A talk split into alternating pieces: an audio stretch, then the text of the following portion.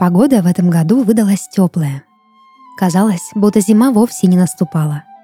Что только не делали жители деревни. Жгли костры, приносили в хаты связки пшеницы, пекли блины и варили медовуху. Все впустую. Снег не спешил выпадать, солнце светило ярко. Кто-то в деревне даже пустил слух, мол, нечисть похитила зиму и держит ее в темнице. Однако вызволять ее никто из местных не решался. Тот день солнце достигло своего апогея. Близилась самая длинная ночь в году, но пока все суетились, Лада, дочь местного лесничего, сидела у окна и, погрузившись в свои мысли, глядела на небо. Когда Лада была еще совсем девочкой, ее мать и отец приказали долго жить, и осталась она с бабкой, Настасьей Никитишной. Жили они вдвоем, до горя не знали. Помогали друг другу, радовали, встречали праздники, засевали поле, да собирали урожай. Зима всегда была любимым временем года у Лады и ее бабки. Оттого в этом году им было так грустно, ведь несмотря на зимний месяц, холод не спешил посещать их края. Однажды Лада спросила у бабки, правду ли говорят в деревне, что зима пропала и ее надо бы вернуть. На это бабка лишь улыбнулась и сказала, «Пуща и похитили зиму, мы мало что можем поделать. В таких делах нечистый замешан, а с нечистым свяжешься — беда всему. Так что давай, Ладочка, вставай, да за поленом в лес иди. Нечего в небо глядеть, снега не наглядишь. А полено новогоднее поставим, колядки споем, да авось и явится зима. На вот, оберег возьми, а то леший в лесу водится, заболтает, не отвертишься. И Лада пошла искать Полина новогодняя, чтобы зиму встречать с полной готовностью. Путь ее шел через поле, по извилистой тропинке, что текла плавно, словно речка. Вела она сначала на опушку, а затем и в лес. Солнце напекло Ладе голову, и чтобы не перегреться, легла она отдохнуть под деревцем на опушке, да случайно уснула.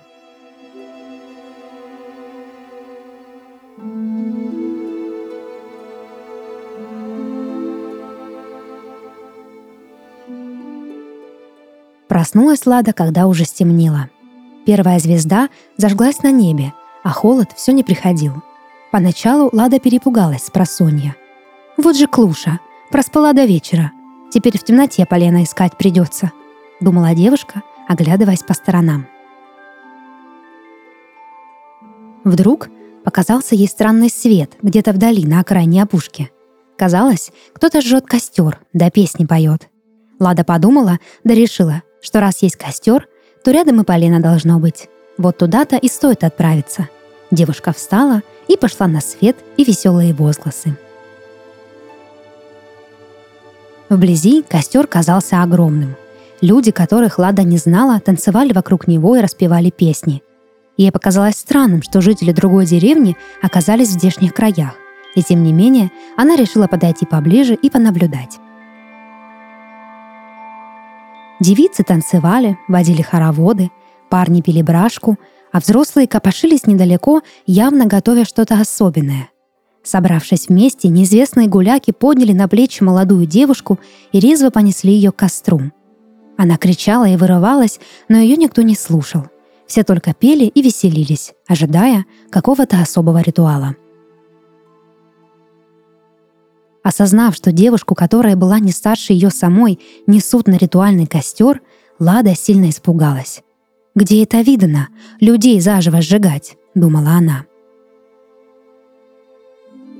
Ладе очень хотелось помочь бедняжке, но она не знала как. Звать на помощь было некого. Все вокруг были явно увлечены происходящим.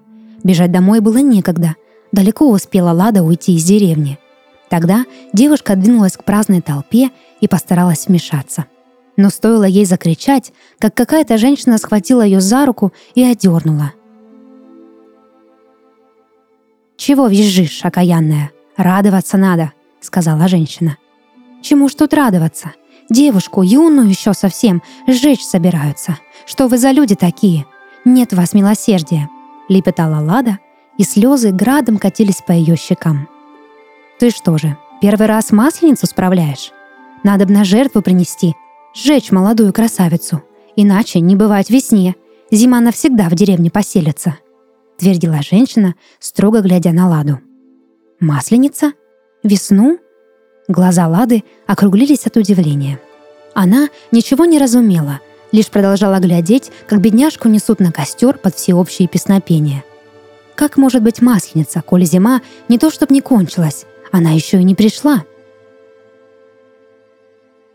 Но пока Лада раздумывала, досмотрела по сторонам, девушку уже взгромоздили на костер. Услышав ее истошные крики, Лада побежала прочь, что было сил. От горящей плоти вокруг стояла сильная вонь. Лада задыхалась от гари и кашляла, но продолжала бежать. Вскоре Костер и опьяненные празднованием чужаки остались далеко позади, а Лада прибежала к озеру, еле дыша от страха и бессилия. Хотела она было наклониться к воде да умыться, чтобы в чувство прийти, но голова ее закружилась, и Лада пискнуть не успела, как плюхнулась в холодную воду.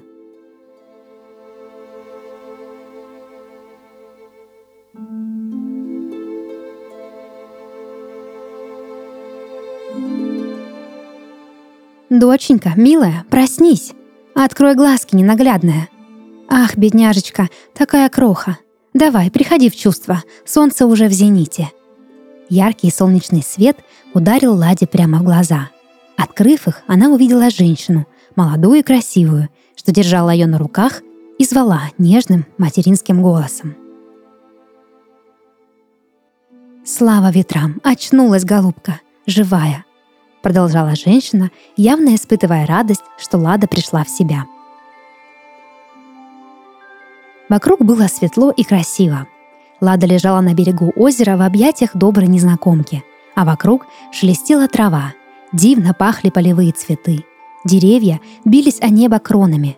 Казалось, Лада уснула зимой, а проснулась летом. «Давай, доченька, пора собираться», — тараторила женщина — «Куда собираться?» — спросила Лада, все еще не понимая, что происходит. «Как куда? Свадьбу твою играть. Долго же ты купалась. Жених твой уже ждет. Пора и тебя нарядить».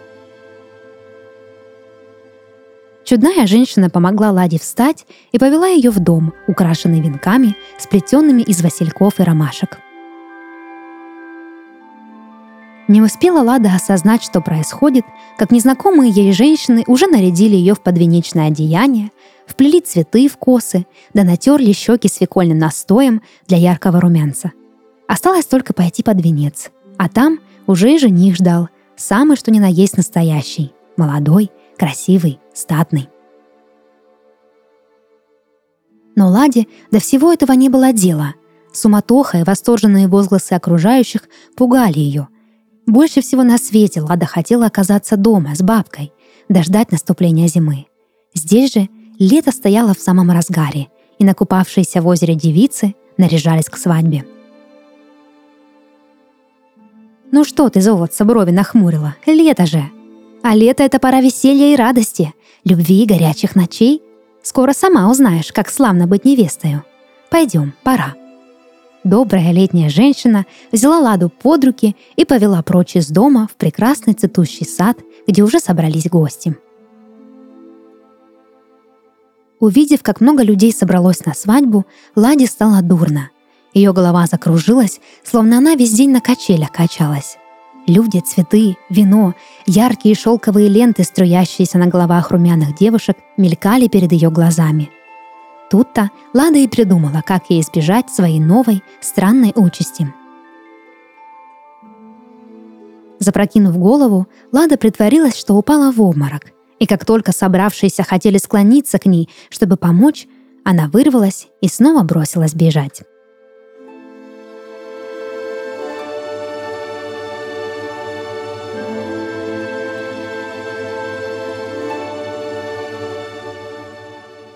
Долго бежала Лада, теряя васильки, вплетенные в косы. Ноги ее не чувствовали земли, а глаза глядели только вперед. А впереди уже виднелся лес, густой и дремучий. Укрывшись под тенью деревьев, Лада ненадолго остановилась, чтобы перевести дух. Казалось, опасность ее миновала, погони не было, А значит, можно было присесть и немного отдохнуть, осмыслить, что произошло с ней в последние несколько часов ее жизни. Все это казалось ей сном. Думала Лада, что уснула на той опушке, уморившись от солнца, и попала в мир чудных сновидений. Или же это нечисто ей голову морочит. Говорила же бабка, темные силы зиму похитили, и по следам ее ступать не надобно. Отчего никогда я ее не слушаю? Думала Лада, пока солнце постепенно скрывалось за горизонтом. Немного придя в себя и отбросив дурные мысли, Лада огляделась и поняла, что забрела в густую чащу. Вокруг было тихо и мрачно, и только птицы изредка издавали пугающие звуки. «Здесь-то я и отыщу свое полено», а затем домой поспешу. Бабка, должно быть, по моему следу уже собак охотничьих пустила.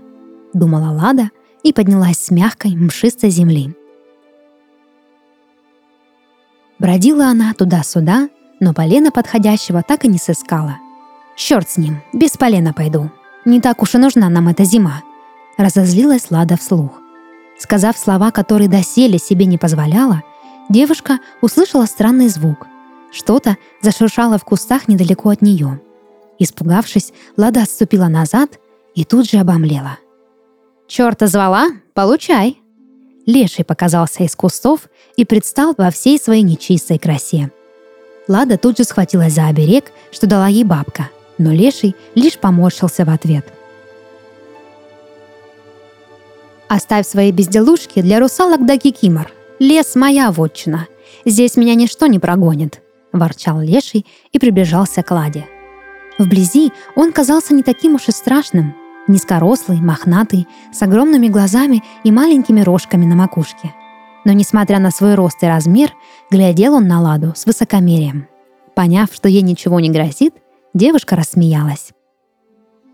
«Чего гогочешь?» — спросил Леший.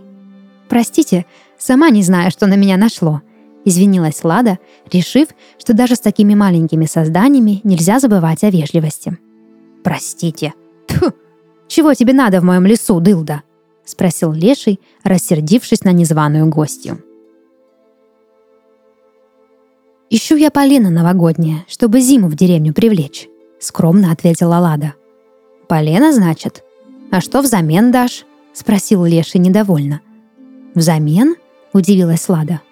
«А что ты думала? Просто так в мой лес пришла? Полина взяла и ушла? Не тут-то было.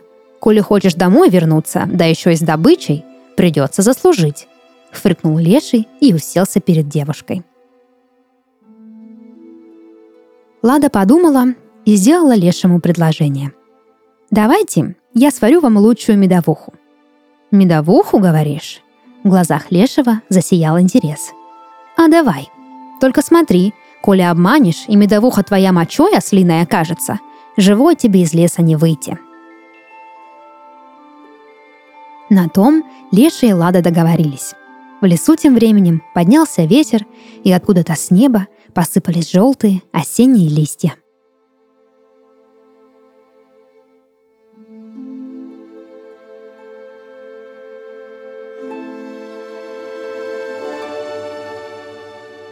Медовуху Лада сварила отменную. Леший был так восхищен, что быстро напился и уснул. Не став дожидаться обещанного полена, Лада заботливо накрыла его сухими листьями, чтоб не замерз, и двинулась прочь из леса. По дороге с ней приключилось чудо. Стоило ей выйти из берлоги Лешего, как на пороге появилась полена. Да еще и такое ровное, свежее, совершенно идеальное. Схватив полено, Лада радостно зашагала почаще, пока не вышла на ту самую тропинку, где впервые уснула. «Надо же! Вот это я крюк сделала!» — воскликнула Лада. Ей казалось, что в пути она уже целый год, и, должно быть, уже пропустила наступление зимы, а бабка ее от тревоги посидела пуще прежнего — в голове Лада прокручивала, какую историю расскажет старухе и как та будет удивлена ее приключением. Однако возбужденные фантазии Лады прервал новый звук. Это был женский плач, доносившийся откуда-то с опушки. Выйдя из леса, Лада увидела молодую девушку, что сидела под старым кленом и горько плакала. «Что с тобой?» — спросила Лада, жалившись над ней. Девушка подняла на Ладу полные слез глаза, и та увидела ее необычайную красоту. Светлые волосы, голубые, словно лед глаза, бархатная белая кожа. На секунду Лада забыла, зачем потревожила незнакомку, так загляделась она на ее красоту. Но девушка ничего не ответила, лишь продолжала плакать. Тогда Лада села рядом и положила свою ладонь на руку красавицы. Та оказалась холодной, словно январская ночь. «Должно быть, ты замерзла. Нужно разжечь костер», — молвила Лада, суетливо оглядываясь по сторонам. «Дров нет. Траву, что ли, жечь?» Наконец-то нарушила молчание ледяная красавица. И правда, ничего подходящего для костра вокруг не было — кроме полена, которое Лада держала в руках все это время, как свой долгожданный трофей. «Ничего, из него разведем». Лада посмотрела на полено, а затем на девушку, что внезапно прекратила плакать. «Разве ты не несешь его домой к зимнему празднику?» — уточнила она. «Несу. Но праздник можно и без полена встретить. А вот тебя согреть надо. Да и я уже слегка подмерзла», Незнакомка была поражена добротой Лады. Вместе они развели костер из новогоднего полена и какое-то время сидели у огня, грея руки и разговаривая. В приятной компании Лада совсем забыла о времени. Ночь уже опустилась на опушку, и теперь единственное, что могло осветить путь домой, был догорающий костер. «Вот, держи, поможет в пути», Незнакомка протянула Ладе что-то длинное и холодное. Это была сосулька, и стоило Ладе взять ее в руку, как та засветилась словно звезда. «Поторопись, а то растает», — сказала девушка и едва заметно улыбнулась. «А как же ты? Давай я провожу тебя домой. Или пойдем со мной. Бабка, наверное, уже кашу сварила. Будем праздновать», — радостно воскликнула Лада. «Спасибо тебе, Лада», Давно не встречала я таких добрых людей. Я приду, но позже. Есть у меня еще одно дело, ответила незнакомка. На этом и было решено. Лада рассказала холодной красавице, как добраться до деревни, а сама пошла по тропинке домой, размышляя о том, какая странная и дивная ночь выдалась ей.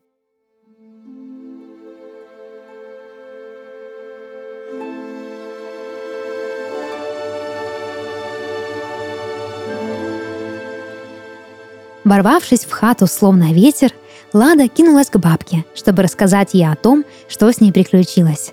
Она щебетала, говоря о кровавой масленице, о свадьбе, с которой ей чудом удалось унести ноги, про лешего и лучшую в мире медовуху, а также про красивую, но грустную девушку, ради которой она пожертвовала новогодним полином.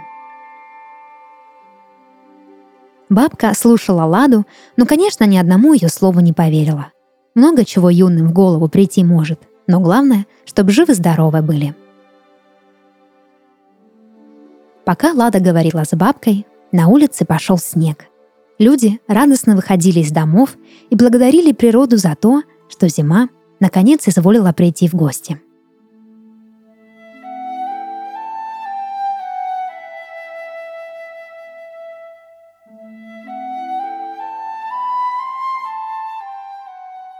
Вот и сказочки конец. А кто слушал, молодец.